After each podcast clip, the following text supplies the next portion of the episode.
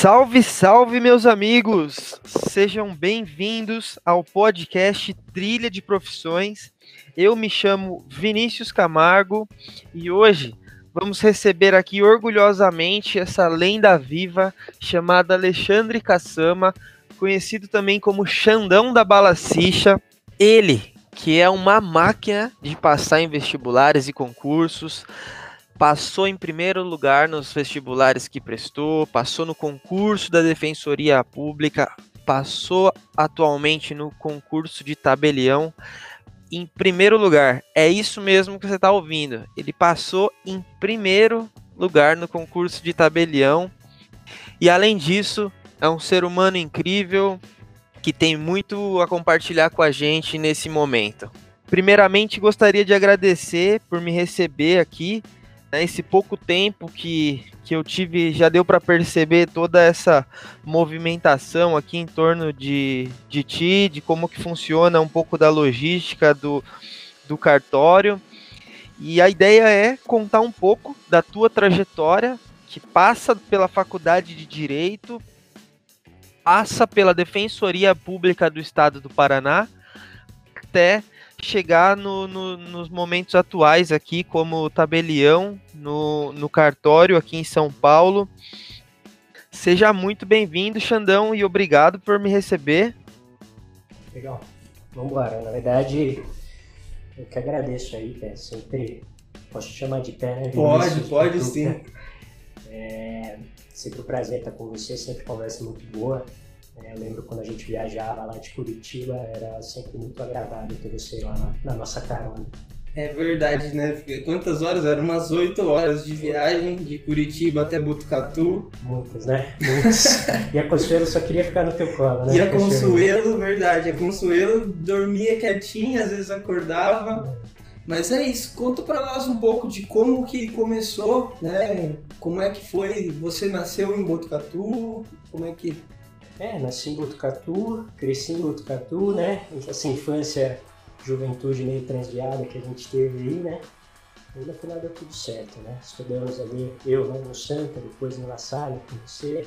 Você fez aquele gol lá, né? Ninguém falou, ninguém gol. É, esse episódio que o, que o Xandão tá comentando, né? Era um torneio, um torneio de inter, inter, interescolar, né? E era uma semifinal, existia uma rivalidade muito grande em Santa e La Salle. E aí nesse episódio eu pude fazer o gol de prata lá, e... mas isso aí já. Xandão chorou, todo mundo chorou. É, quem, quem, quem bate esquece, né? Quem apanha que, que fica remoendo. Né? É verdade. Esse episódio acho que foi um dos mais marcantes da minha infância e juventude. Como que tu, como que tu era assim quando era mais novo? Até um pouco da tua adolescência, né? Cara, assim, eu não vejo. Poderia dizer que tu tive uma infância, né, uma adolescência normal, né? Um moleque gostava de festa, né? Gostava de, de futebol, né? A gente acabou de falar.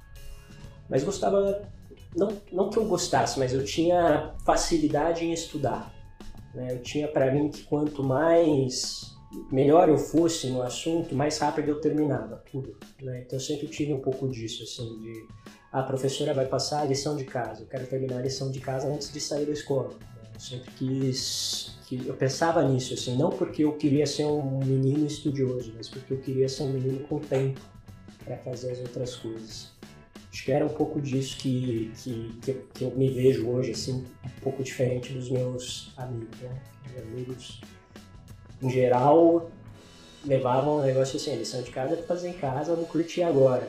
E eu sempre ter um pouco de ansiedade, né? Queria acabar logo para poder depois não ser cobrado de nada, né? Ter nenhuma responsabilidade com isso É legal lembrar dessa época, né? Que o Xandão sempre foi um exemplo, de certa forma, pela pela disciplina e pelo, pela dedicação que ele tinha de fato por, por todas as disciplinas, né, na época escolar. Eu acho que ele se conviveu comigo numa fase boa, né, Porque, não, sem brincadeira, no, o Santa Marcelina, é, quem estudou com, comigo lá, né, a gente tinha muito um negócio assim, eu vou bem sem estudar, né, é, o cara bom era o cara que não estudava. E quando a gente foi pro La Salle, até a gente sofreu uma certa pressão, assim, tipo, de, de, funcionário, diretor, etc, fala assim, ah, aqui é normal, vocês vão sentir mais dificuldade, vocês vão, vocês vão suar aqui, talvez vocês não acompanhem no começo, mas com o tempo vocês pegam. E era uma coisa que eu levei como um desafio, né? Até um certo desaforo, assim, eu não vou pegar. Não é possível que eu seja muito pior do que, do que as pessoas que estão aqui. E aí no La Salle eu tive isso já de, aí tinha aquela história, né, de prova a cada 15 dias e tal. Então no começo você estava um pouco impactado e queria provar que você era bom, né? Então, principalmente ali no primeiro colegial. O segundo já foi um pouco mais de boa, mas o primeiro e o terceiro colegial foi nesse sentido de vamos fazer acontecer. Né? E aquela visão do vestibular, assim, ela não tinha, ela não, é, não veio antes, né? Pelo menos no meu caso, ela foi, ela foi chegando até que chega no, no final ali do terceirão, tá na beira do, do penhasco e fala para onde que você vai. E isso que eu queria te perguntar, você tinha já uma visão de vestibular, do que você queria Não, conseguir? Então, até, até por esse fato que eu falei, né, que a gente que trocou de escola ali, e aí teve uma certa é, intimidação no começo. Assim, né, era, era, padrão, porque eu lembro que o Lassado tinha adotado um, um padrão de, de ensino, né, que era mais profissional, que era uma grande rede, né, é, então eles colocaram isso na cabeça de todo mundo que estava entrando a partir do primeiro colegial. No final, todo mundo que entrou acabou se dando bem, né, ninguém teve essa dificuldade toda né, de se adaptar. Mas por conta disso, para mim, a partir do primeiro colegial, acho que considero que foi quando eu estudei sério.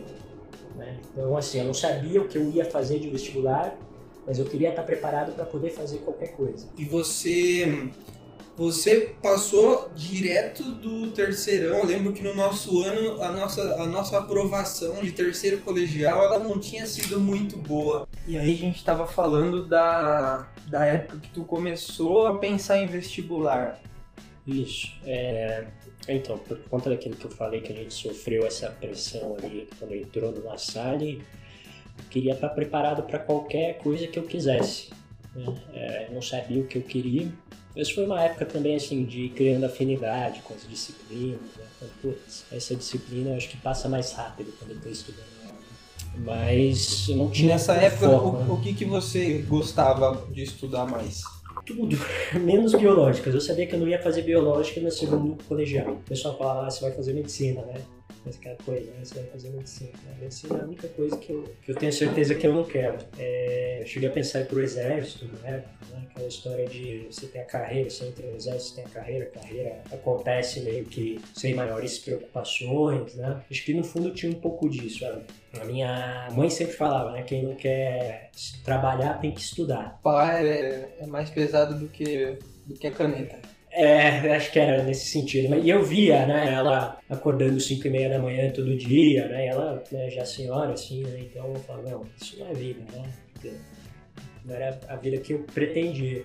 Então eu sempre estudei para falar, quem não quer trabalhar tem que estudar, né, e conheci algumas pessoas, assim, que estudaram, né, seguiram caminhos que permitiam, por exemplo, que elas não trabalhassem de sábado, porque era um dia que minha mãe acordava quatro e meia da manhã, né, minha mãe senhora, eu falava, meu, isso não tem sentido, entendeu? Então eu queria realmente estudar, estudar bem para ter algo que não, não me levasse a trabalhar. Só que aquela história, quando você está no colegial ali, não sabe muito da vida, tem todo, toda aquela expectativa, né? Ah, não sei o que ganha bem, não sei o que ganha bem. E eu acho que eu tinha um pouco de, eu preciso arranjar uma carreira que me dê estabilidade para eu não ter que trabalhar muito como trabalha minha mãe, né? Um momento ali de colégio. Né? Acho que dentro daquilo que eu falei que eu queria ter tempo, né? eu não queria passar minha vida trabalhando. E realmente isso que você está falando é uma das principais dúvidas, né, de quem está que como nós estávamos naquela idade, né? O que, que ganha bem? No teu caso, tu foi pro direito que a gente vai falar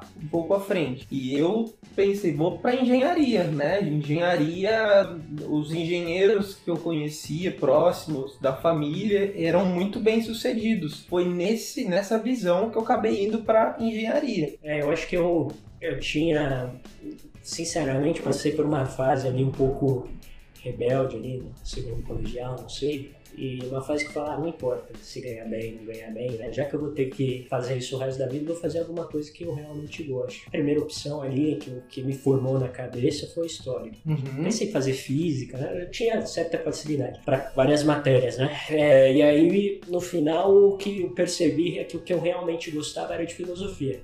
Eu gosto, gosto de matemática, gosto, mas não gosto da matemática em si. Eu gosto do, do, abstrato que tem por trás, né? de você enxergar coisas diferentes, enxergar ângulos que ainda não foram explorados. Né? É, gosto de história, gosto de, de, geografia, de sociologia, gosto. É mais do que só é, aquilo. Né? Eu queria, no final, debater grandes questões. Né? Qual que é o sentido da vida, quais coisas que... Tem toda uma fase que é bem propícia para você passar por esse drama. Né? E como é que tu chegou a falar, eu vou fazer você chegou a prestar esses outros cursos ou na, no vestibular foi definitivamente direito? Foi só direito, foi só direito. Aí entrou um pouco dos dois, né? Aquela história, preciso de uma carreira né, que, possa, que eu possa ter uma certa segurança e ao mesmo tempo é uma carreira que me permita acessar esse material que realmente me move, né, que tenho vontade de, de, de fazer. E acho que no fundo, depois quando eu entrei também na, na, na, universidade, foi um pouco disso, né, você transitar entre aquilo que realmente te move e ao mesmo tempo conseguir se colocar em um lugar do mundo né, que, que te dê uma tranquilidade cotidiana, né, nesse sentido acabou que o negócio foi se formando, foi se formatando, foi se afunilando nesse sentido. E aí, beleza. Foi lá, prestou os vestibulares, lembro que foi muito bem, né, nos vestibulares e pôde até escolher o lugar que você iria cursar, né? É, eu, eu prestei só direito, né, prestei na UEM, na UEL e na USP.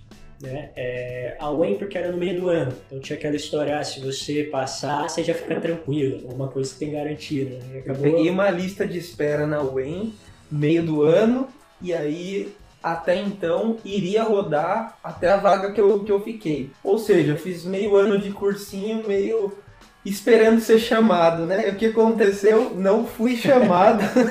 Tive que fazer mais cursinho para depois. É essa coisa de, da época, né? Hoje você olha para trás e fala, meu. É uma certa crueldade se obrigar a molecada, né? 15, 16, 17 anos definir uma forma de futuro. E você vê que não tem nada a ver, né? Hoje, um pouco mais velho, você fala, meu, fazer outra faculdade, nem por questão profissional, né? Estudar uma coisa ou outra, sei lá.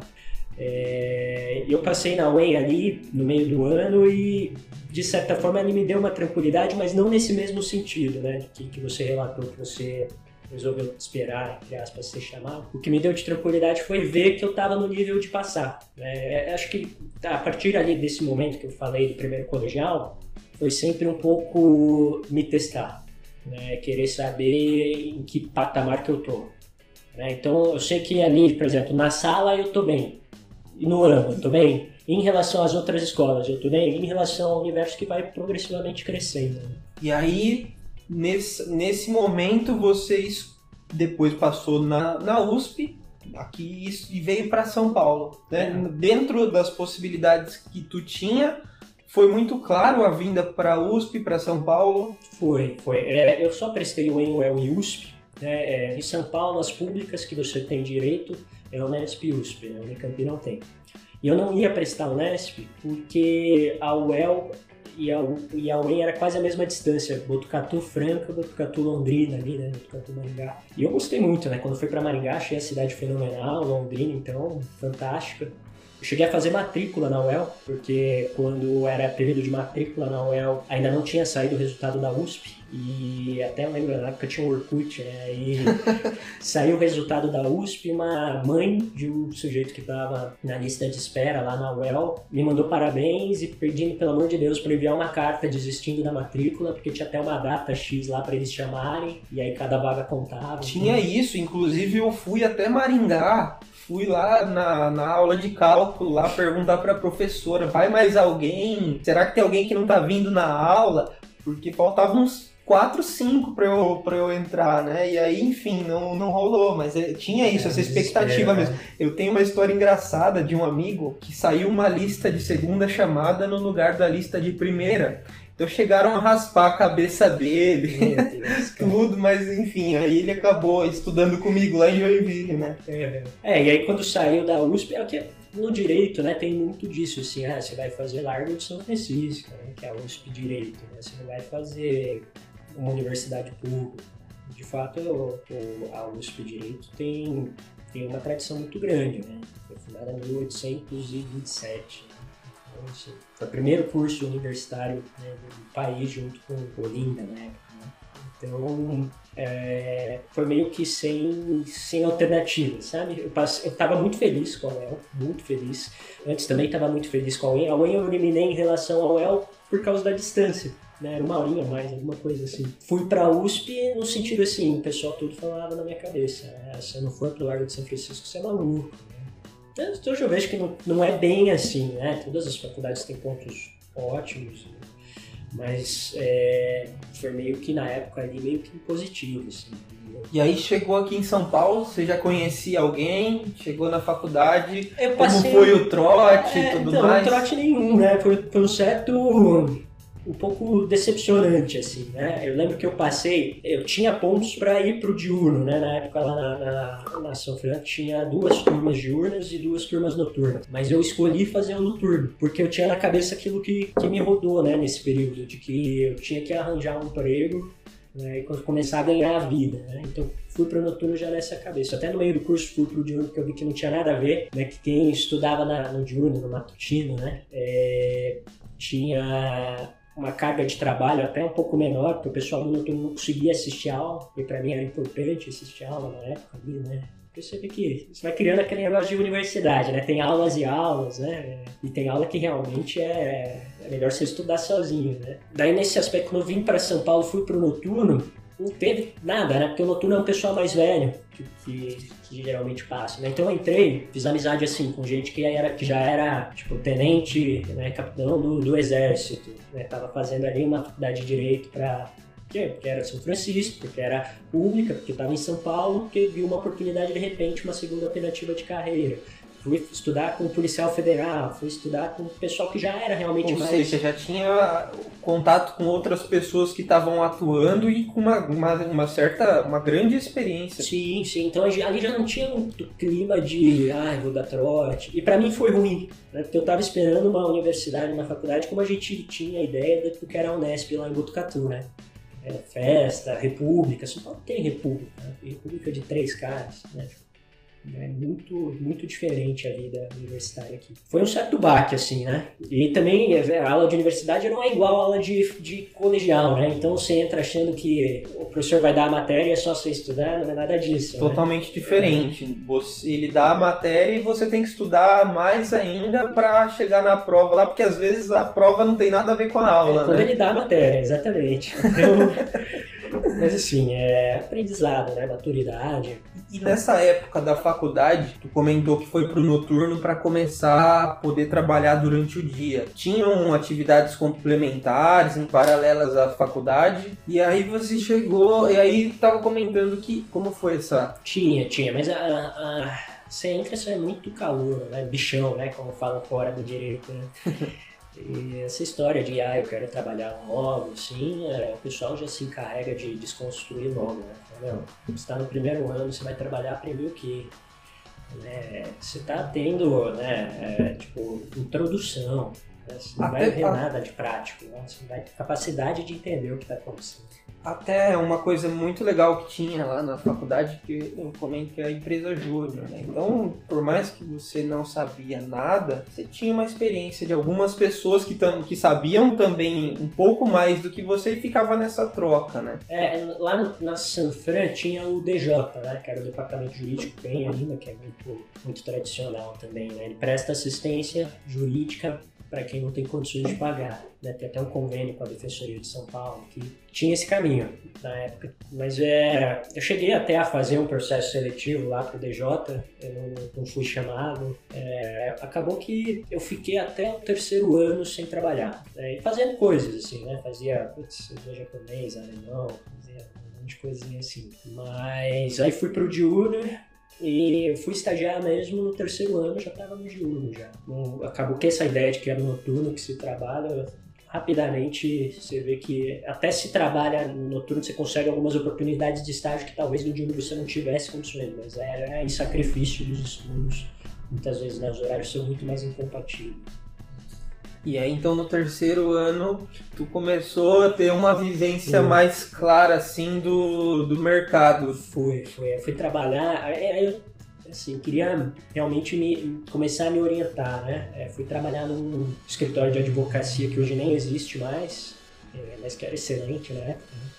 E fui trabalhar com falência, recuperação judicial, coisa que assim, não tinha nem ideia de como funcionava. Eu gostava já de direito penal. E essa, e essa é a grande coisa de você ir para o mercado de trabalho e entender o que você gosta e o que você não gosta, né? E ver que o, o, existem inúmeras possibilidades. Então, no teu caso, você viu essa primeira entrada assim como uma coisa que você gostou ou não gostou? Você, você falou que gostava é, até começo, mais de, de... No começo foi ruim, mas como aprendizado pessoal foi muito bom sabe? É, percebi assim que foi um curto período, né? Foi acho que uns seis meses mais ou menos de estágio nesse escritório. É, o Alexandre que entrou no estágio era um Alexandre totalmente diferente quando saiu seis meses depois, sabe? Assim, no sentido de é, responsabilidade profissional mesmo, né? De você aprender que o negócio está na tua mão, você não sabe fazer, você se vira. Né? Se vira, vai atrás, pergunta. Isso, não adianta você ficar esperando o manual, né? esperando instruções, esse tipo de coisa. Assim. Isso aí já fui pro meu segundo, né? Fui pro MPF, Ministério Público Federal, era uma prova de estágio lá, um concursinho de estágio. Lembro até hoje algumas perguntas que caíram, foi no Mackenzie que eu fiz. Né? Então, e fui, fiquei lá no, no gabinete, né? No chefe, doutora Ana Notícia, a querida, na área, tá, tá atuando daí já na área que me era interessante, né? Que era a área de direito penal.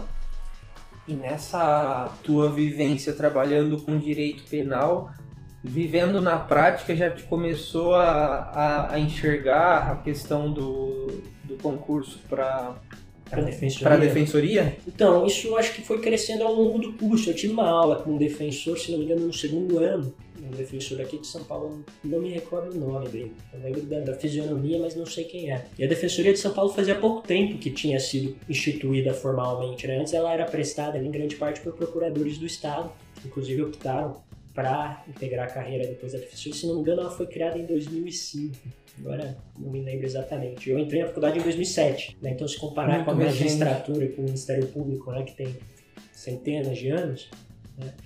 Que eu vi acontecendo ali o terceiro concurso para a Defensoria de São Paulo, o quarto concurso para a Defensoria de São Paulo. E, se não me engano, o quinto, ou sexto, sei lá, um desses eu prestei, né? Já, já pude prestar. Ou seja, em 2005 não tinham defensores públicos. Não, eles tinham. A função deles era prestada por procuradores do Estado. Né? E nos lugares em que nem procuradoria tinha, era prestada e até hoje é pelo convênio com a Ordem dos Advogados.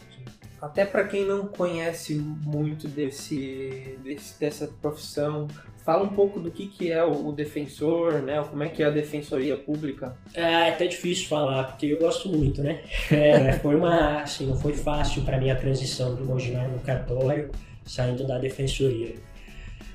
Bom, basicamente a defensoria presta assessoria jurídica àqueles que não têm condição de pagar, né? Isso é regulamentado aí em âmbito estadual. É, até quando eu estava na Defensoria do Estado no Paraná, eram três salários mínimos, né, era considerado hipossuficiente econômico. E ali se vê tudo, né? É, acho que é, a brincadeira ali que é como se fosse o SUS. Né? É, assim, onde quando o cara não tem mais para onde ir, mandou ele para a defensoria. Né? E ali também tem a contrapartida, né? É, há uma crença muito forte de que o direito resolve tudo. Né? E ali você vê que tipo, problema é muito além do direito. Né? Se resolver todas as questões jurídicas, ainda vai ficar muita coisa que você não pode resolver. Né? E, e, muitas vezes até as questões jurídicas são irresolúveis. Né?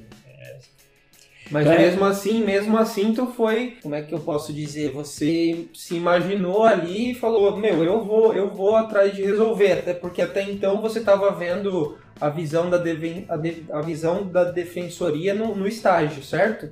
Então, é, na verdade eu atuava no MP, né? Só que no, no Ministério Público Federal. Então era outro tipo de demanda. Né? É, muitos dos, dos, dos réus ali na área penal tinham advogados, né? eram empresários, etc. Então era um pouco diferente. Tinha a atuação da Defensoria Pública da União também, te via ali, né? Os crimes assim, moeda falsa, estelionato previdenciário, né? O cara fazia lá o estelionato, ia preso, moeda falsa, tipo, moeda de 50 reais, né?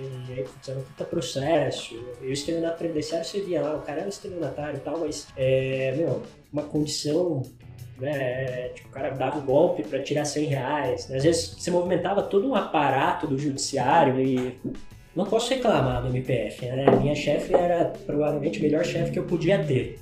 Inclusive, algumas coisas ela pedia arquivamento até meio contra a, a posição do juiz, assim, né? E eu achava lindo, né? Falava, essa, esse MP é um MP realmente né, bacana, um MP que não tá ali só para acusar todo mundo, entre aspas, né? É, mas o negócio foi crescendo de eu querer ir pro outro lado. Tanto que quando eu fui sair, né, eu fiz os dois anos de estágio no MPF, um aprendizado muito grande e assim, tenho que falar de todas as pessoas com quem eu trabalhei, excelentes. Mas eu lembro que quando eu fui sair, eu fui dar lá né, o relatório de estágio para minha, pra minha chefe assim, ah, tá, ela perguntou, e aí, o que, que você vai fazer? Eu, é, vou estudar para defensoria. Eu olhei assim pra mim e falei, o que, que eu te fiz, hein? O que, que você tá passando pro outro lado, né? Assim, brincando.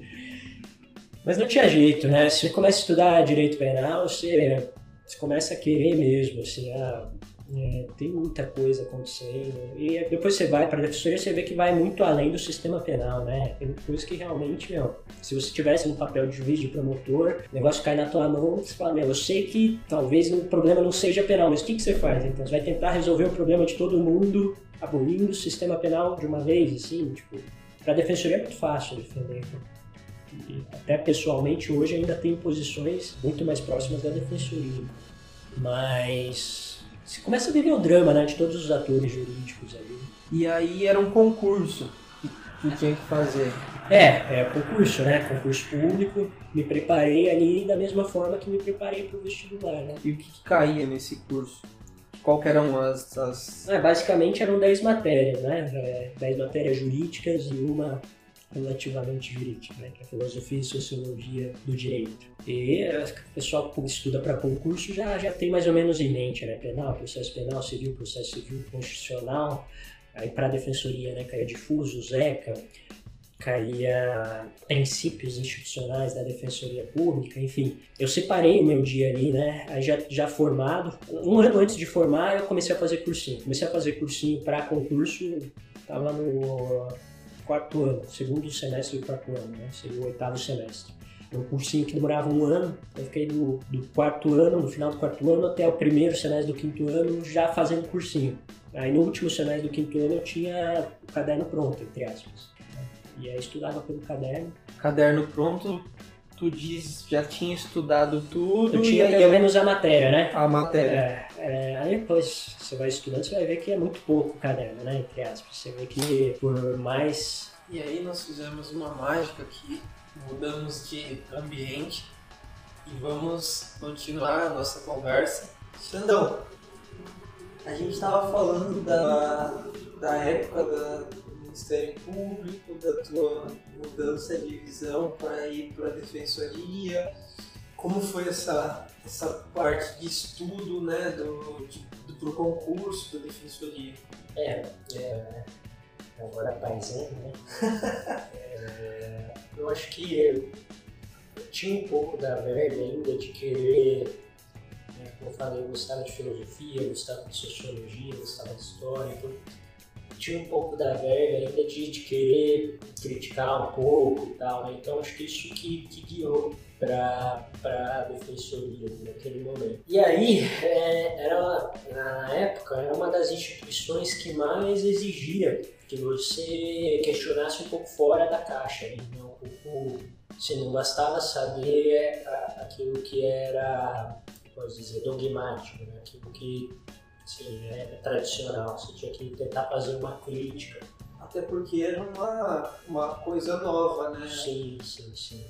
E isso acabou que atraía a minha atenção de uma forma muito, muito, muito relevante. Né? Eu ia lá e, e queria estudar para a defensoria porque eu me sentia bem estudando aqui. Mas ao mesmo tempo é um concurso, né? Um concurso concorrido, né? É, o primeiro concurso que eu prestei, a Defensoria de São Paulo, ela passou por uma estruturação da carreira e acabou que foi, foram os concursos ali que já teve um foco maior na defensoria. Então você estava concorrendo ali com pessoas né, que, que já estavam estudando há muito tempo.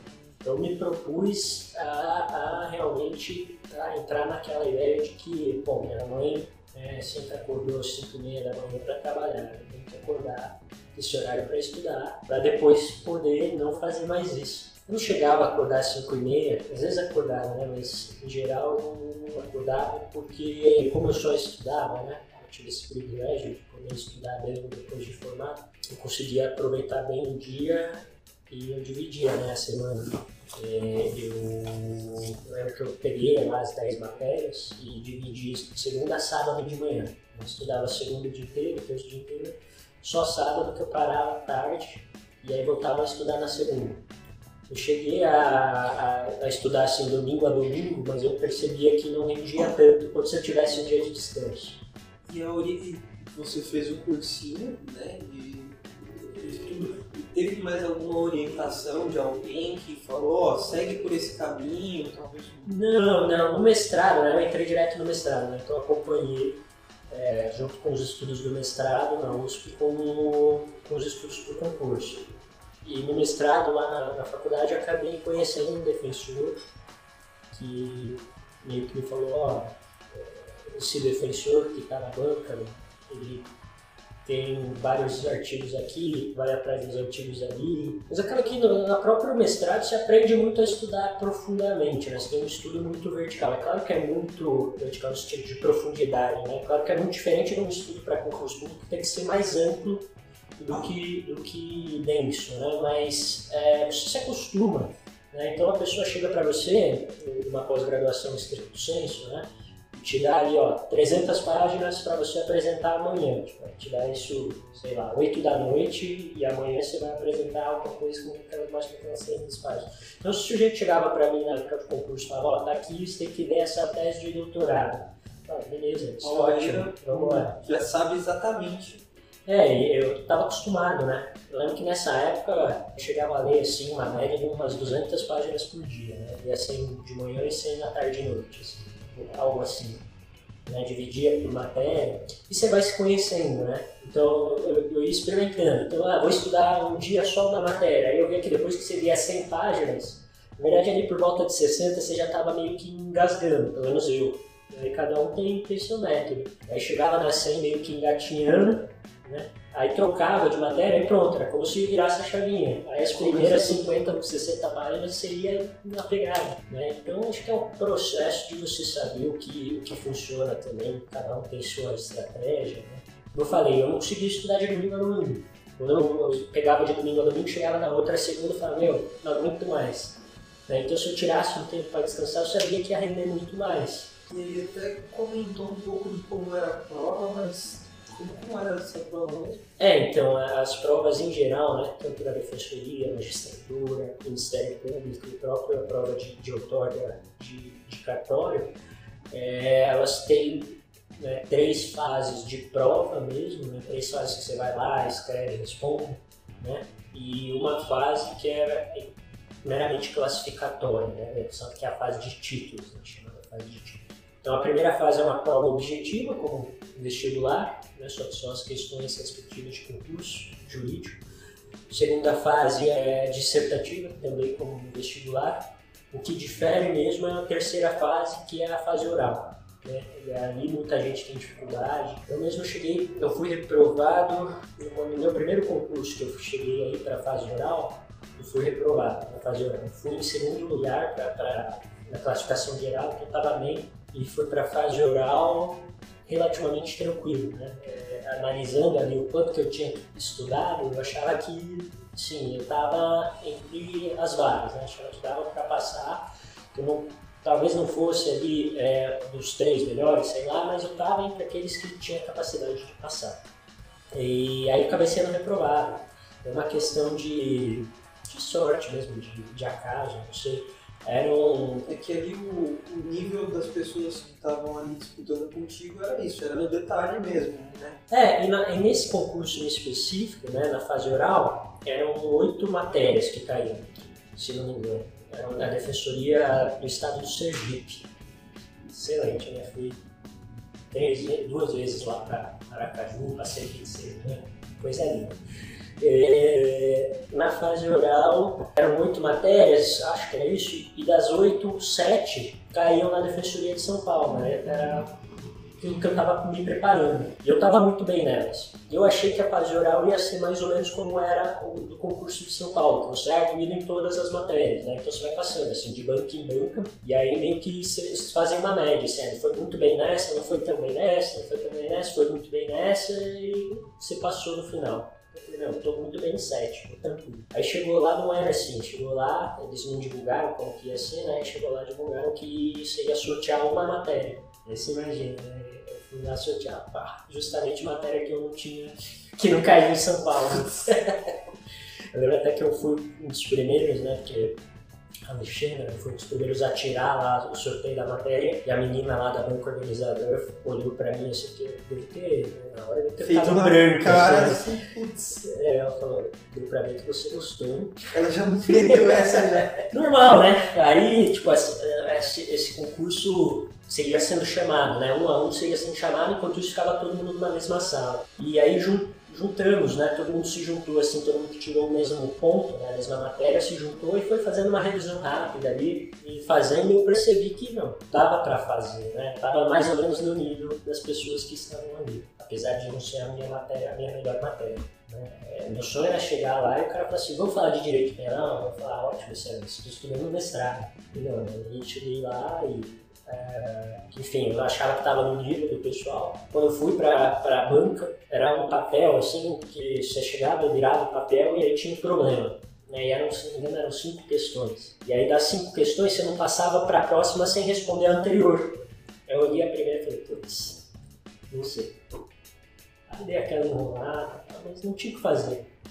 né? É, Lembro até que, acho que se não me engano, era um dia depois, ou no dia do meu aniversário. Aí terminou a, a emissão, já O era. resultado já saía. Não, não, saía no intervalo, tipo, duas, três semanas depois. Eu só tinha consciência que tinha ido muito mal na fase oral. Ainda se tivesse outras bancas, como, como eu pensava que era, eu tinha certeza que ia- eu ia ir muito bem na maior parte delas. É, mas como só tinha essa, né? tem Pegou como. de surpresa e caiu. E aí eu, eu fiquei pensando, né? Eu não sou tão bom quanto eu acho que eu sou. Paralelamente a isso, isso dá, dá gás, né, pra você estudar. A ideia é a seguinte, você tá no nível bom, você podia ter passado E outro também, você tinha consciência que você estava se preparando pro de São Paulo. também, também, e pro próximo em geral, né? Porque você chegou no nível que você foi, né? É mais ou menos como lá no vestibular lá atrás, né? Então eu primeiro passei na UEM, daí, isso não me engano, aí fui pra UEL, passei, e aí fui pra, pra, pra USP ser um pouco mais confiante, né? E o fato de eu ter reprovado lá não me desanimou lá em Sergipe, porque eu, eu pensei, não, é, eu tô num nível bom em várias matérias, vamos focar um pouquinho nessa. Né? É mais uma. Você tem tempo, né? Se você não Era desistir. anual, assim, os concursos? Ah, varia, né? Não tem, não tem data, varia de, de orçamento, varia de planejamento de cada instituição. E aí teve o de Curitiba. Do Paraná. Então, eu- antes de ir para a fase oral em Sergipe, eu tinha sido reprovado na, numa segunda fase da Defensoria aqui em São Paulo. Era uma peça lá que, na prática, né, tem uma segunda fase, além de ser dissertativa, questões dissertativas, tem uma peça prática, né? Aí tem duas peça prá- peças práticas, né? Não sei como é hoje, tinha duas peças práticas, uma de processo civil e outra de processo penal. E na uma das, eu fui reprovado que uma das peças práticas, da peça de penal, né, que era a minha especialidade, é, eu fiz aquilo que todo defensor faria se o caso chegasse, caso contrário chegasse na mão dele. Impetrei lá a peça que, que na prática se faria. Só que o examinador entendeu que não era aquela. Ele tinha conhecimento prático, era um técnico da área. Não, é, é, assim, isso é uma crítica. Né? É, é que o que acontece, quando você faz a prova de concurso, você quer examinar um, conhecimento da, das pessoas, né? Pode dizer, quanto maior a sua a, a, a possibilidade de examinar, melhor para você como examinador. E aí a peça que ele queria não era a peça que você faria na prática, porque é uma peça que demoraria muito mais tempo para ser julgada. Então, consequentemente, era uma peça que envolvia uma prisão, o sujeito ia ficar mais tempo preso.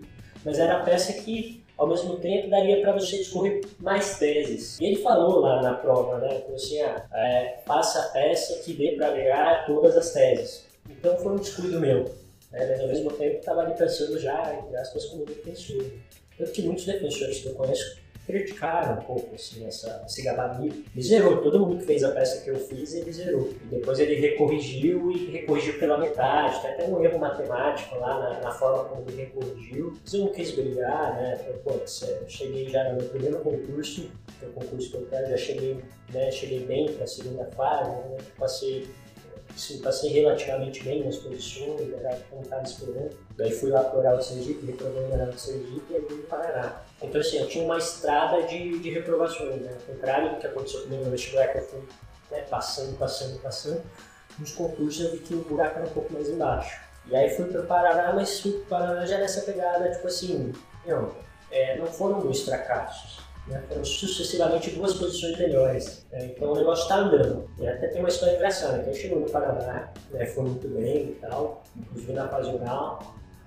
Uma amiga minha lá do Paraná, né, que passou com a gente lá no Paraná, ela ouviu dizer por uma amiga dela que o Alexandre Caçamba era muito ruim na fase oral. E ela fez a fase oral no Paraná junto comigo, no mesmo dia que eu. Eu dividi em vários dias e ela, o grupo dela era junto comigo. E a amiga dela falou para ela que ela tinha que, que, me seguir. Então eu ia numa banca, ela ia atrás. Eu ia na outra, ela ia atrás. Porque assim ela ia sempre deixando uma boa impressão. E ela te falou isso? Me falou depois, né? e aí a fase oral no Paraná foi a minha melhor nota. Então, Dentro. Aí ela falou, foi por culpa sua que eu não fiquei em Curitiba. Né? e aí você, conforme a classificação, você escolhe a cidade, né? isso, né? Concurso tem isso. Eu, eu, sinceramente, quando eu fui para o Paraná, eu sabia que estava sabendo mais do que quando eu prestei Sergipe, bem mais do que quando eu prestei a primeira Defensoria de São Paulo. É, nesse, nesse meio tempo, teve um novo concurso da Defensoria de São Paulo e eu fiz a primeira fase e passei para a segunda fase em primeiro. E não fui fazer a segunda fase. Porque aí já estava ali no Paraná, falei, Paraná era o primeiro concurso, então me senti um pouco, provavelmente como os defensores lá em 2005 de São Paulo se sentiram criando a instituição. E aí fui para o Paraná e foi uma história bem legal defensoria do Paraná foi ele, assim, né, que eu vou levar para sempre. Né? Conta mais essa parte da defensoria. Você, é, a gente conversava nessa época, até comentei que tinha ido visitar duas vezes a penitenciária e eu tinha né, na época pelo núcleo de jovens empreendedores para entender como é que funcionava a ressocialização de, de ex-presidiários, né? E naquele momento eu, eu, eu, eu, vi aquele local e falei, caramba, esse lugar não ressocializa ninguém. É, é exatamente uma, uma, ao contrário disso, né? Apesar que assim, ainda Joinville tinha uma, uma boa visão nesse sentido, era um exemplo, né? Acredito que continua sendo. Existem parcerias com grandes empresas, mas o simples fato, o simples fato de você estar com outras presos, outros detentos com vasto conhecimento sobre isso, imagino que a troca de ideias já, já forma um. já forma um. posso dizer, um criminoso, né? Um cara. Eu acho que, assim, né, são duas. Poderia escolher, né? Tem teses e teses, né? Dá muito assunto né, sobre essa questão específica. Eu acho que duas coisas que é um sentimento muito forte. Né? Tem um documentário tem, acho que tem, até um documentário antigo, relativamente antigo, chama O Prisioneiro da Grade de Ferro, isso. É um documentário que foi gravado pelos presos do antigo Carandiru. Né? E aí eles mostram o dia a dia né, da cadeira. Assim. No final, tem algumas entrevistas com os diretores do Carandiru. E um deles fala assim: foi diretor durante não sei quanto tempo, aposentou. Eu me sinto tirando água do mar de colherzinha. E eu fiquei 30 anos da minha vida tirando água do mar de colherzinha. E aí, nesses 30 anos, o nível do mar só aumentou. E até a gente, na época, fez uma, uma, um entendimento de que grande parte do público carcerário tinha ensino fundamental.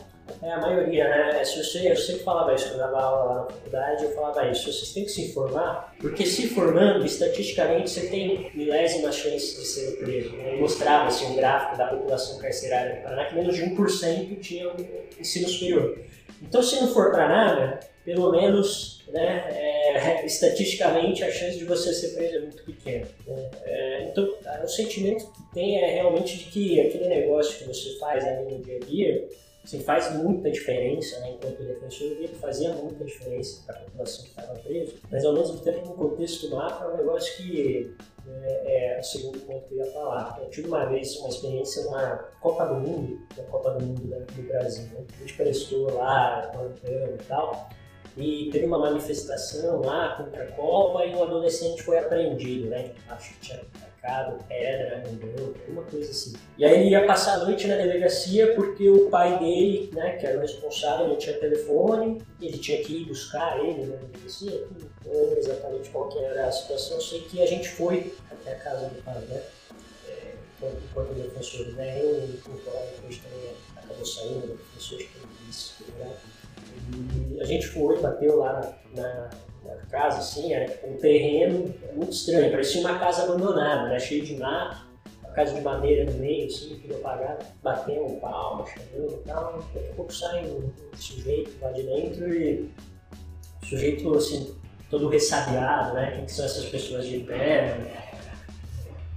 E a gente falou, ah, o senhor é não sei quem, pai de não sei quem, a gente é da Defensoria Pública, né? Poderia nos acompanhar, seu filho está na delegacia, aconteceu isso, isso, isso, está tudo bem, mas para ele voltar para casa ele precisa que o senhor compareça. Né? E aí ele começou meio que se descabelar, assim, ah, eu sabia, eu sabia, eu falei para ele andar com essas pessoas, não sei o que, não sei o que. Ele acalmou, tal, entrou no carro e a gente estava indo para a delegacia, aí ficou aquele negocinho, né? Eu comecei a pensar, né? Esse cara que a gente está levando para a delegacia parece muito o tipo de pessoa, né? Então, com toda a tristeza disso, mas existe quase um perfil né, de pessoas que acabam se enquadrando para a empresa. E comecei a perguntar, eu falei, imagina se eu levo esse sujeito lá e ele fica preso, ele tem mandado de prisão, e aí ele falou, não, não, não, não tenho nada, já paguei tudo, eu devia. Mas realmente, o pai, o pai ele tinha ficado um bom tempo preso, e antes de, de ser preso, ele tinha, tinha passado pelo sistema internacional, então ele conhecia onde o filho estava tal. Ele falou, eu conheço aquilo, eu, eu, sei que é horrível, eu não queria isso pro meu filho. E isso ficou muito na minha mente, né? Porque é, foi uma geração inteira, entre aspas, para se ressocializar e não deu certo. E agora o negócio estava indo né, para a segunda, para segunda geração na mesma trilha. Né? Então, quem errou?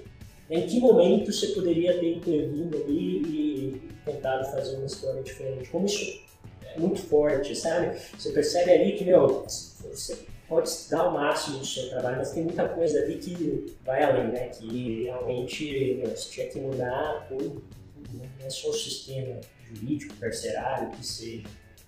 É, e realmente no, no, próprio sistema carcerário você tem pessoas muito bem intencionadas. Mesmo, né, às vezes tem aquela ideia que o agente carcerário só ferra preso, etc. Eu tive caso de agente carcerário ir na, na defensoria em sigilo, pedir para não comentar e falar assim, olha, esse preso aconteceu isso, isso, isso, mas ele é inocente, doutor. Eu tenho como, eu sei qual as provas que você tem que apontar, não sei o que, realmente ele foi isso que aconteceu. Tipo assim, ele não tinha nenhum vínculo com o preso ia como. Foi por um, por, por um sentimento de que está fazendo a coisa certa. Exatamente. Então, assim, você via que, mesmo com muita gente bem intencionada, o negócio era maior. É isso que eu falei, de repente, meu, você tentou agir durante uma vida inteira e o negócio está indo para a segunda geração. É um sentimento muito forte, assim, acho que em todo defensor, né? Como, como tinha aquela pegada de querer criticar, de querer fazer filosofia, sociologia, não sei o quê, é, isso me chamava para a defensoria um pouco tempo depois atuando, você já vê que, meu, né, na prática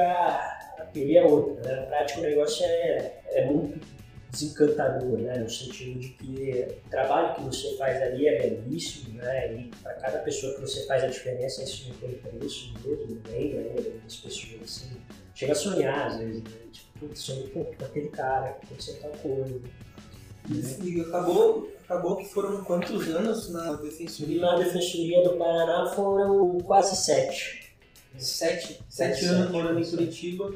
Em Curitiba. É, até isso foi, né, como eu comentei, eu queria ter ido, eu achava Londrina uma cidade muito boa, né, quando eu prestei vestibular, e foi uma escolha difícil, eu queria ter ido para Londrina, e aí, conversando com o pessoal que ia em Curitiba, e Curitiba é uma cidade sensacional. Mas sete anos atuando nisso, né, me orgulho muito, né? Acho que o que a gente fez lá é uma coisa assim meio heróica, entre aspas, sabe? É heróica no sentido de que é inimaginável como é e como é hoje. É heróica no sentido de que você fez algo que, meu, olhando para trás é impressionante mesmo o que você fez, sabe? Só com muita, muita força de vontade. Né? Pô, e isso foi claramente visto por todo mundo que trabalhava contigo lá na, naquela época que quando você digo dos teus pessoas mais né? próximas, teus colegas. Eu acho que todo assim. mundo tava nessa pegada, sabe? Acho que hoje todo mundo que entrou lá na primeira turma, pra você ter uma ideia, o primeiro concurso que foi o 3, se não me engano, tinha mais de 15 mil inscritos. Ah, o segundo concurso desses grandes, assim, que tinha muitos inscritos no ano,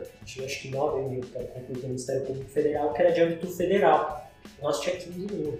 Então foi um concurso, já por ser o primeiro concurso, um concurso muito concorrido. 15 mil? Acho que era isso. É... é, faz sentido. Se relacionando isso, seria tipo um trainee, assim, vamos dizer. Ah, é, é. E muita gente queria começar a defensoria, entendeu? Todo mundo sabia, putz, ir para Paraná, numa cidade boa, né? E Porque se tu é um agente ativo disso, todo mundo tem, de certa forma, uma, um sentimento de, pô, quero resolver, quero fazer acontecer, pô, você é uma, uma relação que traz muita indignação, né? É, eu acho que e aí você se encontra com essas pessoas, né? Então o negócio flui, né? Você fala, tá todo mundo aqui com um ideal, né? vamos para cima, vamos fazer. Então, assim, olhando para trás o que a gente fez né, na defensoria, claro que assim, o pessoal que está lá hoje continua fazendo um trabalho fenomenal, né? Mas, falando historicamente só da nossa história, tem muito orgulho nesse período. Cheguei a falar em relação a tudo que a gente fez, tudo que a gente contribuiu né, para a história da, da, da Defensoria e do próprio Paraná. Né? Antes da gente não tinha Defensoria lá. Né? Foram, foi o primeiro é, tinha, tinha defensoria mais ou menos como era em São Paulo, né? Uma defensoria muito ligada ao poder executivo, o pessoal não tinha autonomia. Essa relação também é sempre um pouco né, é, conflituosa, você quer denunciar alguma coisa às vezes, e às vezes isso vai ficar bem, enfim, né? Então, como o Ministério Público, né? como o próprio Judiciário, né? a ideia de independência dos atores do Judiciário, né, em geral. E até nesses sete anos aí, tanto na parte profissional quanto na parte pessoal, tiveram muitas mudanças, né? É, é tudo foi acontecendo, né? Sete anos. Também nesse período teve teu casamento. É, é, aquela festa lá, né? Pra casar é demais, cara dá, mais, a melhor coisa de casar é dar a festa. né? E aquele dia que tá todo mundo ali. Todo mundo que você gosta pra abençoar uma coisa que você ama, né? Então, é, teve filho, né? Então. Então chegou aí com força total. É, uma experiência diferente. Mas, na hora que você tem um filho, você fala, meu, tem muita coisa no mundo, mas eu queria passar o resto da minha vida com meu filho, né? E aí você vai mudando, né? Você vai, vai fazendo. Terminei o mestrado, que também foi uma coisa muito boa pra mim, tava dando aula. Enfim, tava num ritmo frenético, ao mesmo tempo defensoria, dando aula. Filho, filho, é, esposa, esposa. Esposa linda, né? E Escrever, inclusive, muito da, da, da, força vem da, da, da, da esposa. Claro, né? claro, não, é, é isso que eu quis dizer, né? A história nossa, não é a história. Enfim, foi, foi um período muito bom. Eu aprendi a tomar um café bom no coletivo, tomar cerveja boa, né? vinho, comida. E aí tudo, tudo mais, né? Acho que Curitiba realmente, se você comparar o que eu era e o que eu sou depois, é um salto muito grande. E aí nesse período também você já estava pensando, se começou, em que momento você começou a pensar então, foi, foi, foi, nesse, foi nesse período de, de desencantamento um pouco, assim, né? De, tipo, você vê que realmente tem muita coisa que, putz, é um, um deserto de, de demandas perdidas, sabe? Assim, se eu fosse pro judiciário, se eu fosse para o Ministério Público, de certa forma, você também teria que ser, você também teria que lidar com isso. Né? Porque por mais que você esteja em outras polos, em outras posições, eu acho que eu como juiz, eu como promotor, também ia ficar com esse gostinho de tem muita coisa que não depende de mim, né? E você entra naquilo um pouco encantado de querer mudar, etc. E aí, das profissões de concurso, o que, que, eu pensei na época? Né? Então, o que, que te resta? Isso é bom estudar. Então, vamos tentar ir para um lado talvez eu não tenha que lidar com isso. Né? O que, que não é, é sua responsabilidade, né? o que, que você pode fazer para mudar. Então, o cartório, ele vem no sentido assim, quase que o oposto do que eu estava tentando fazer ali. Né? É, tanto que assim, essa experiência que eu tive de, de dentro da penitenciária, né? de lidar, lidava ali com, né, com pessoas que tinham cometido os crimes, né? algumas que talvez não, mas enfim, era uma vivência ali. Às vezes chegava a lidar com o chefe de crime organizado, né? E, assim, uma vivência totalmente oposta do que eu tenho hoje. Eu acho que foi um pouco talvez nesse sentido, né? Você chegar num, num lado bater o pé e tentar te empurrar pro outro. Né? É, acho que isso foi acontecendo meio que naturalmente. Né? Tipo, cada dia que você passava ali, você, você pensava em querer fazer algo diferente. E aí, como eu falei, né? É, o que, que eu tomei disso? O que, eu fui bom? O que, que eu, eu posso me esforçar?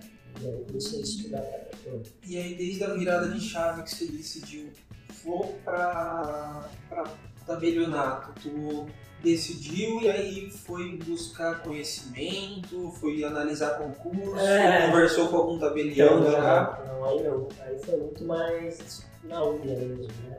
É. O que, que eu peguei? Eu peguei os últimos concursos. Aí tinha uma coisa também um pouco pessoal, né? Porque é, qualquer concurso que você preste no jurídico, em geral, você vai ser mandado para uma cidade né, pequena, né? Você vai começar ralando, né, o tamanho de Curitiba, tinha uma boa, Curitiba, uma cidade excelente, já com filho, né, esposa, tudo. Não queria passar por isso. E agora, se você passar bem, consegue né, escolher boas cidades. Então aí é, foi meio que assim, eu falei, pô, vamos voltar para perto da família. Isso também tem um peso muito grande no filho, né? Realmente, e, e você falou agora, eu também senti um pouco, porque quando eu fui para Joinville, querendo ou não, foram oito anos mais ou menos muito longe da família como um todo. Então você vê tudo mudando e você participando muito pouco é. disso. Você sente uma vontade de estar mais próximo no dia a dia e isso ajuda, querendo ou não, estar mais próximo. Então, é, eu acho que é, quando você tem filho, eu via a felicidade dos avós do Bento, né?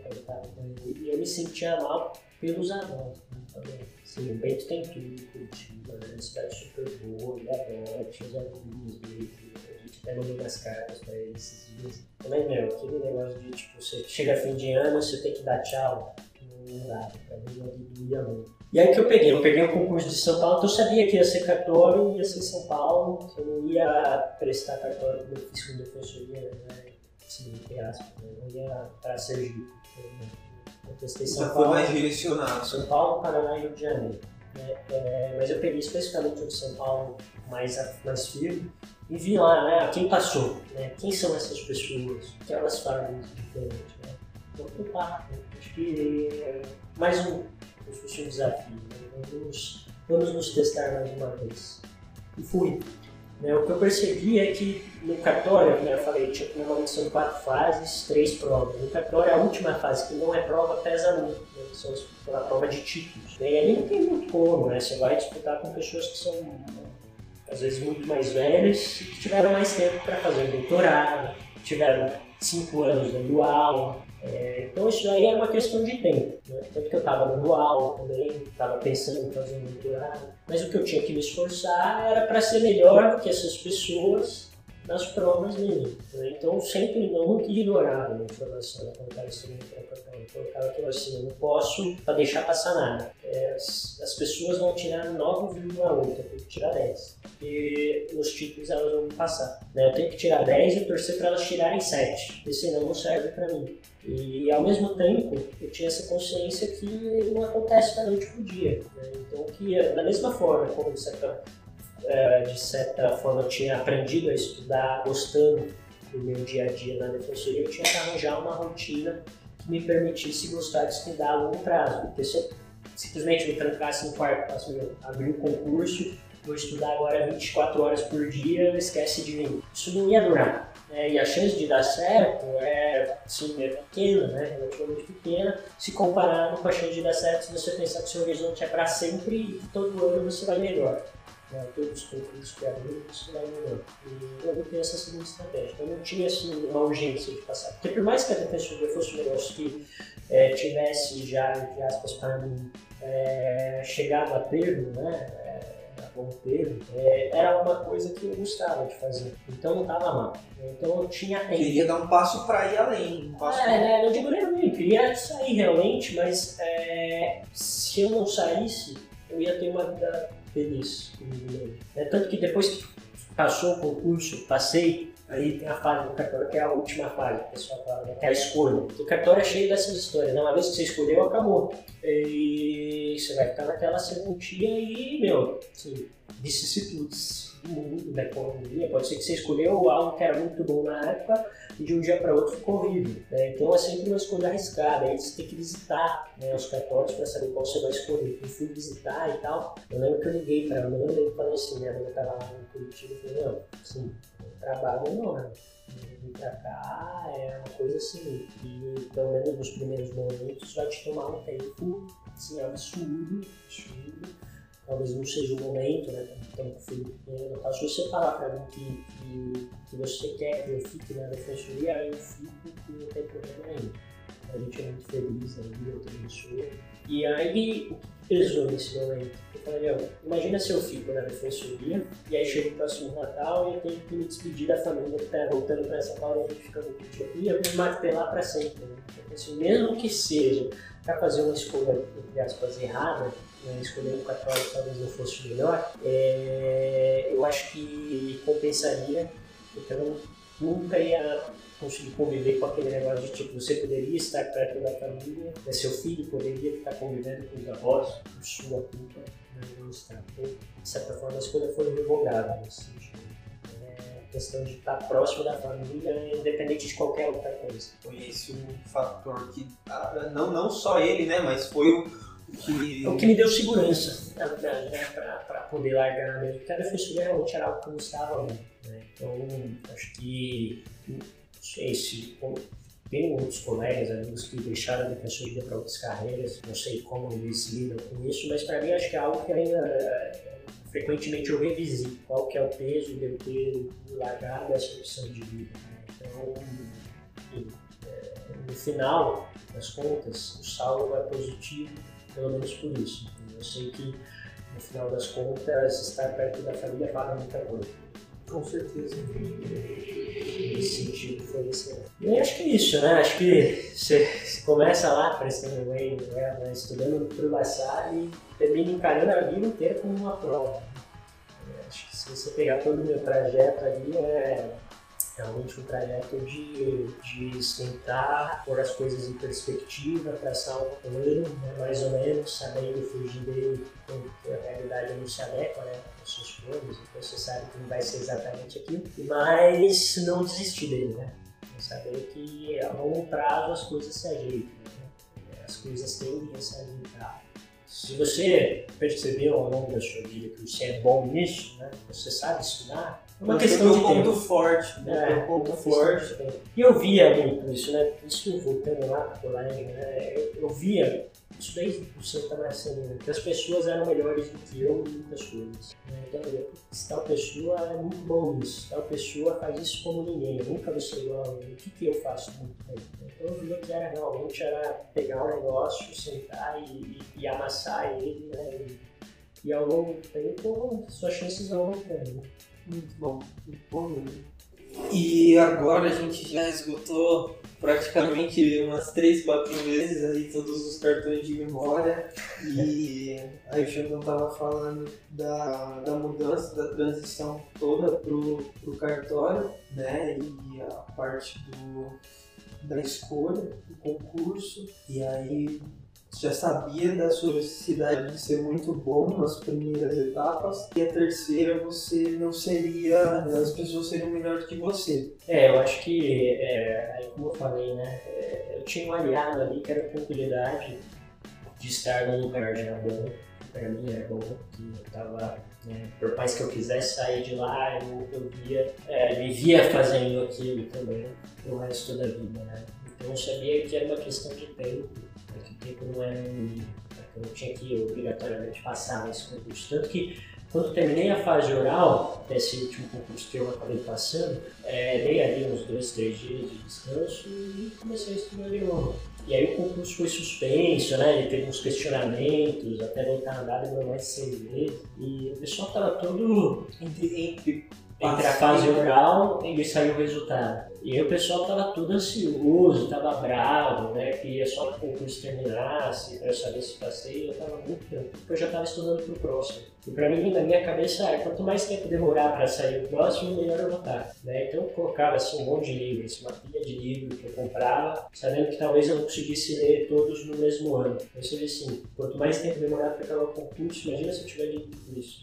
Imagina se tiver com tudo isso na cabeça, né? Porque mais do que ler, depois tem que revisar, né? Então eu sabia que era assim. Só uma curiosidade nisso que você falou, cada um tem o seu método de aprendizado e tal, mas tu lê, grifa, risca, É, faz resumo.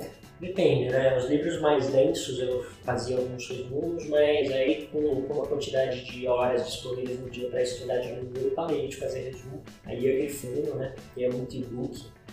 Né? E-book você leva a qualquer lugar, você leva 30 livros na tua hora.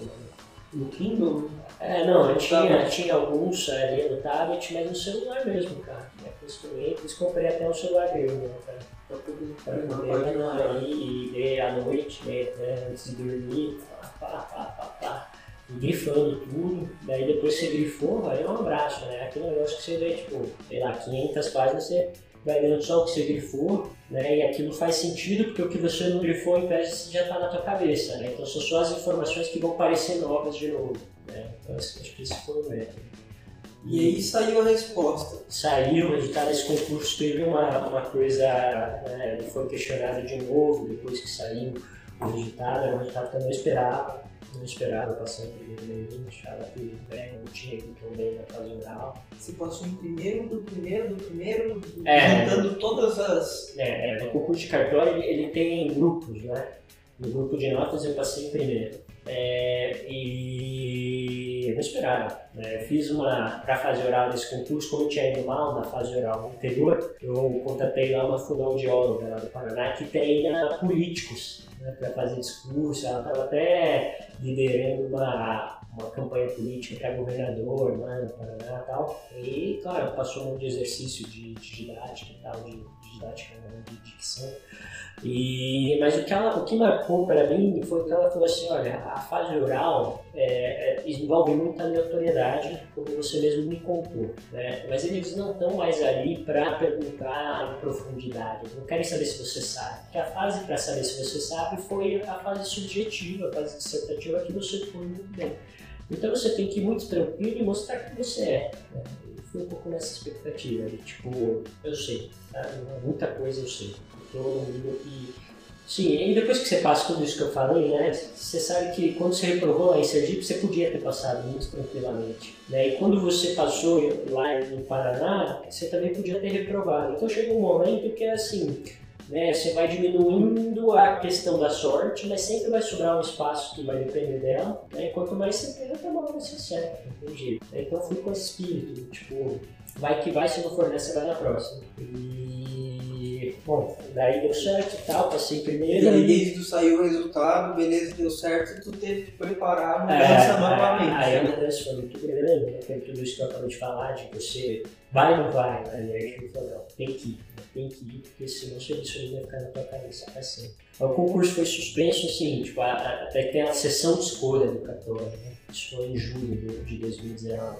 Daí na sessão de escolha, tipo, tava tudo certo, visitei todos os cartórios, cansado pra caramba, ainda dormi tarde todo dia. E, e aí a sessão de escolha no outro dia tinha que acordar tipo 7 da manhã pra estar lá, né? Tinha que estar lá às 7 da manhã. Só que eu sempre fico nervoso, né? Antes de, de qualquer dia importante, não consegui dormir direito, dormi muito pouco. É, acordei, era tipo 5 da manhã, olhei o celular, um monte de mensagem falando que a sessão tinha sido suspensa.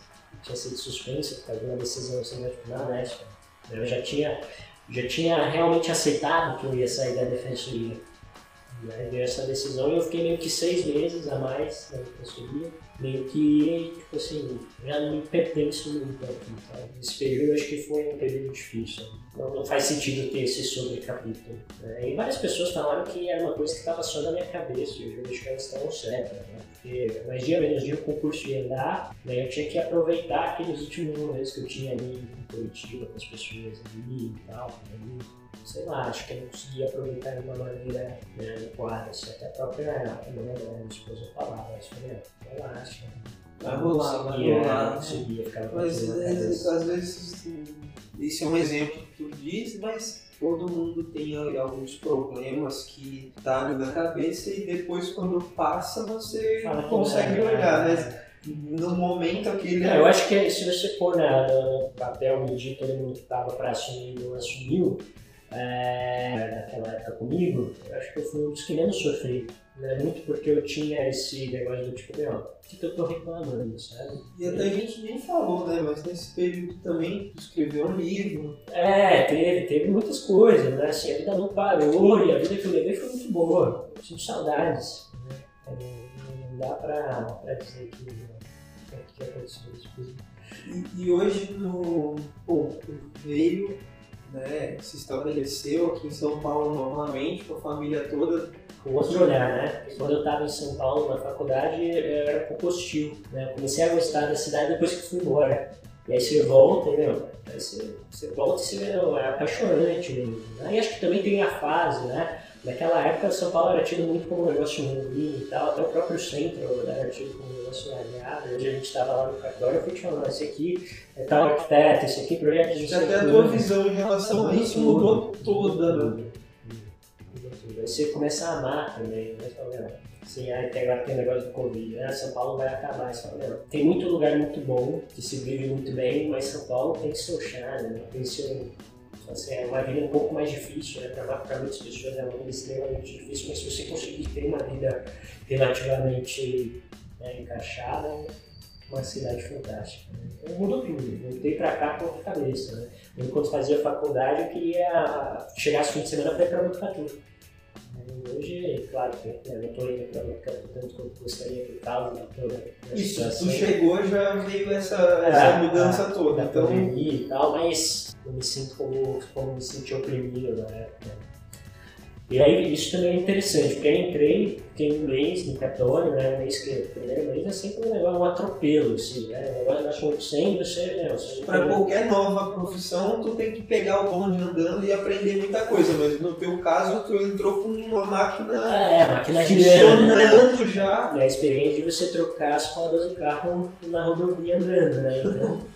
E aí em fevereiro e foi uma coisa muito louca, assim, né?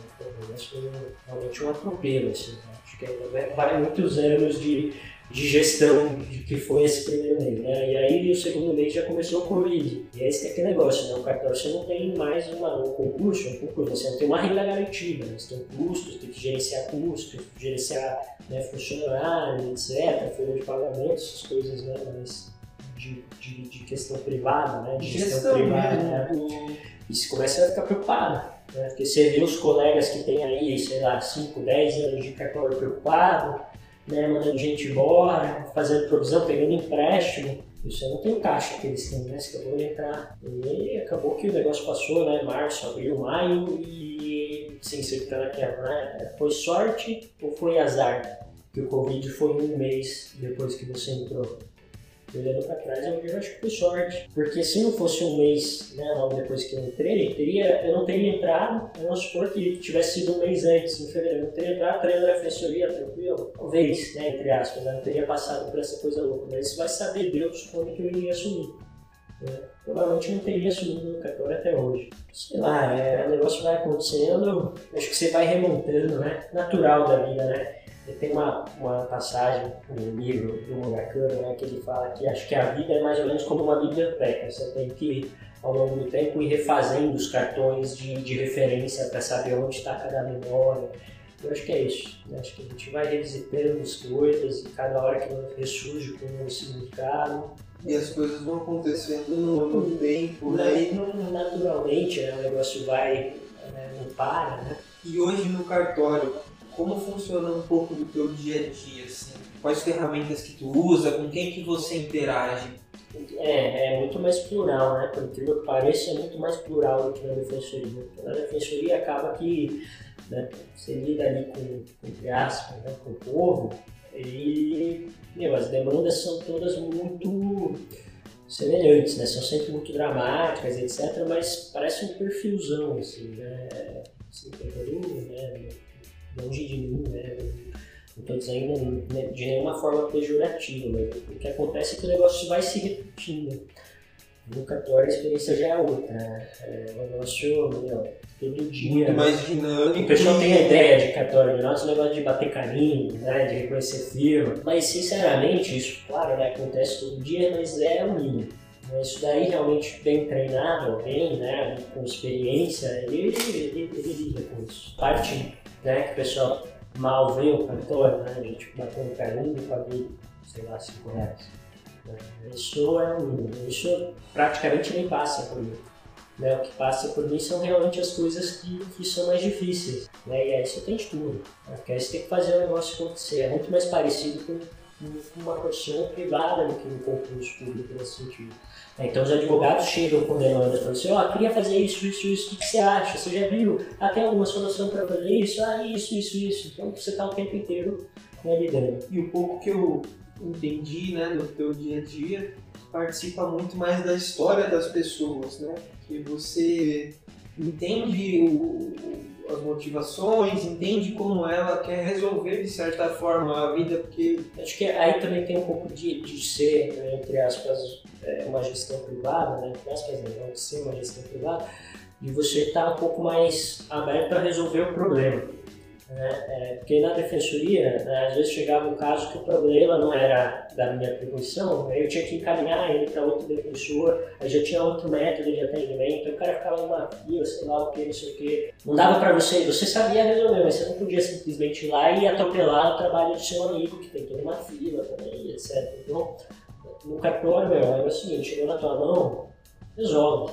Entendeu? Você tem um leque no amigo. E se não for seu, faça tudo certinho que ele tem que fazer para resolver da forma melhor possível. Né? É, é um negócio de, de mercado Né? Então você quer dar a melhor experiência possível para a pessoa falar, meu, se eu tiver um problema de novo, eu vou atrás desse cara. Né? Esse cara resolveu meus problemas. Né? Coisas que eu achava que, que ia ser bem pior, ele foi lá e resolveu. Então, nesse sentido, é muito mais dinâmico.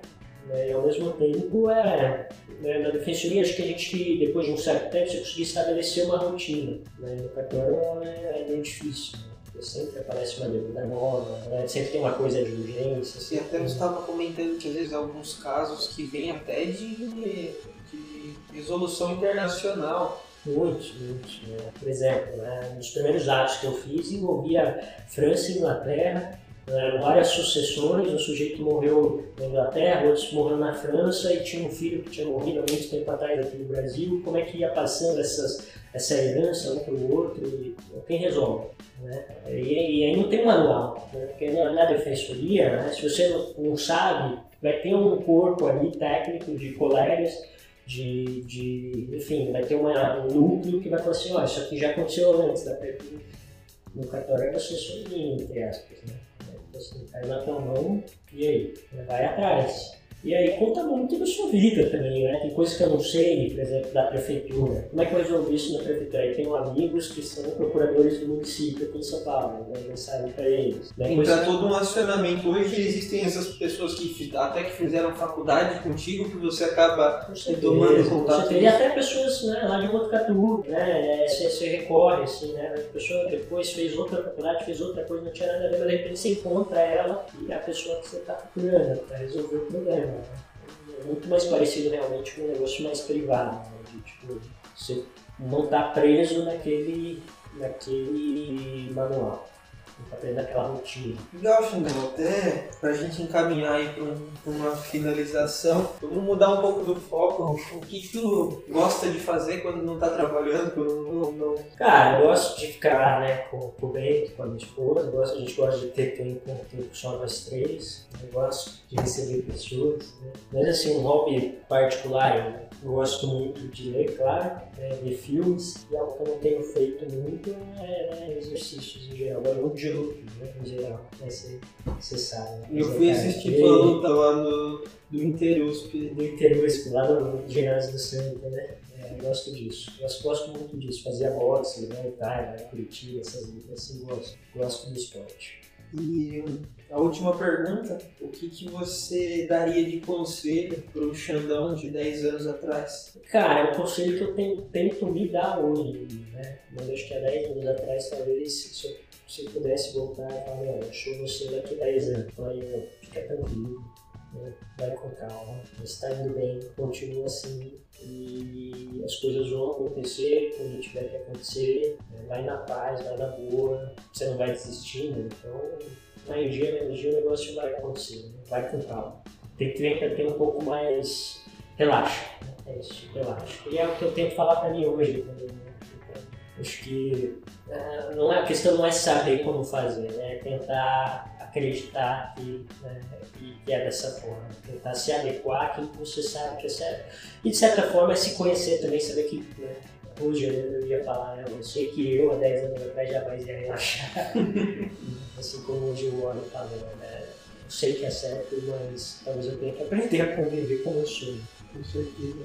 Eu queria agradecer né, o Xandão por todo esse tempo e acho que foi muito mais do que, que a gente planejou. A conversa foi muito boa e a- além de passar para outras pessoas, acho que eu aprendi muito e sabendo, né, olhando um pouco mais da visão dele sobre tudo isso. E muito obrigado por, por essa boa, ótima conversa, né? E eu acho que o Xandão é isso, é aprendizado a todo momento. É, é aquilo é, que eu falei, né? Eu acho que quando eu era criança eu já vi um pouco disso, né? De que cada um tem seu dom, cada um é bom em uma coisa. Acho que eu nunca vou ser uma pessoa tão agradável quanto você é. Eu nunca vou fazer uma viagem que alguém seja tão agradável quanto você fazia as nossas. Eu tenho que agradecer mesmo, então, acho que é, que isso, tudo. Passar um tempo com você é sempre muito agradável. né? Acho que isso tudo que a gente fez é uma terapia também para mim, poder falar tudo da minha história, e poder contar com, com um amigo bom como a gente. Muito bom. Muito boas palavras, como sempre. Galera, é isso. Espero que vocês tenham gostado. Se vocês ficaram até aqui, né? Não, fala as tuas redes sociais aí, quem quiser te procurar. quiserem me procurar lá, é, primeiro né, procurem o 27 Cartório lá no Instagram. A gente está trabalhando ali no Instagram do Comunidade de Notas, tentando dar uma visão né, um pouco diferente do que o pessoal está acostumado. É, mas o meu, o meu Instagram pessoal Ale Caçamba. Ali isso tem a minha história, né? Isso que a gente acabou de comentar aqui, a história minha com meu filho, com a minha esposa, com a defensoria, né? Estamos abertos. É isso, galera. Um abração e até a próxima.